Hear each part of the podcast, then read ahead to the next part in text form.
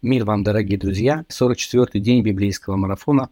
Остается 321 день до его завершения. И сегодня в Ветхом Завете мы читаем книгу Левит, главы с 15 по 17, а также 44-й псалом. А в Новом Завете 27 главу Евангелия от Матфея, стихи с 1 по 31. В нашем сегодняшнем отрывке в Евангелии от Матфея мы читаем об известном узнике по имени Варава – его имя переводится на русский язык а, как «сын отца». По имеющемуся обычаю на большие праздники правитель имел право отпустить на свободу одного из приговоренных к смертной казни. Ну и э, Пилату очень хотелось отпустить Иисуса, потому что он не видел в нем вины, а также и э, его супруга ходатайствовала о нем. И Пилат предлагает народу на выбор, кого вам отпустить, Вараву или же Иисуса, называемого Христом. И народ настаивал на том, чтобы отпустили Вараву, а Иисуса предали распятию. Ну и Пилат вынужден был уступить э, бунтующей толпе, и Иисуса предали распятию, а Вараву отпустили на свободу. Еще раз хочу подчеркнуть, имя Варава переводится на русский язык как «сын отца».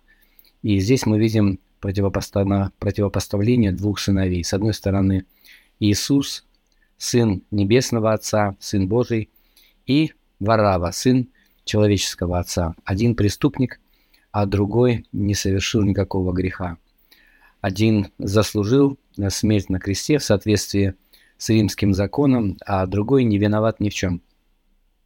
И Казалось бы, выбор должен быть очевидным. Иисуса нужно было отпустить, а Вараву распять, но народ потребовал распятия Иисуса.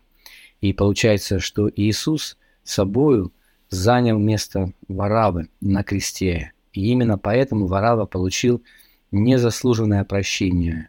Не просто а, он был освобожден от смерти, от смертной казни, но и вообще освобожден и а, вышел на свободу незаслуженно. Вот в этом эпизоде мы, конечно же, легко можем увидеть э, самих себя. Варава на самом деле является образом всех нас, потому что мы являемся грешниками, и мы являемся теми, кто заслужил наказание, заслужил смерть, но Иисус э, своей жертвой замещает нас, Он занимает наше место на кресте, место всех нас. И именно поэтому мы получаем освобождения, и это освобождение и прощение грехов являются незаслуженными нами, а но являются благодатью Божией.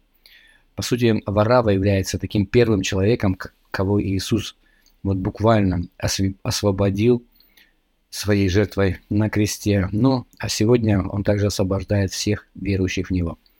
Давайте прочтем внимательно сегодняшний отрывок в Евангелии от Матфея, 27 глава с 1 по 31 стих – также три главы книги Левит с 15 по 17 и 44 псалом. Обратите внимание на вопросы, которые я, как обычно, прилагаю к своему видео. Задавайте ваши собственные, комментируйте, ставьте лайки и подписывайтесь на наш канал «Библейская среда». И пусть Господь благословит вас.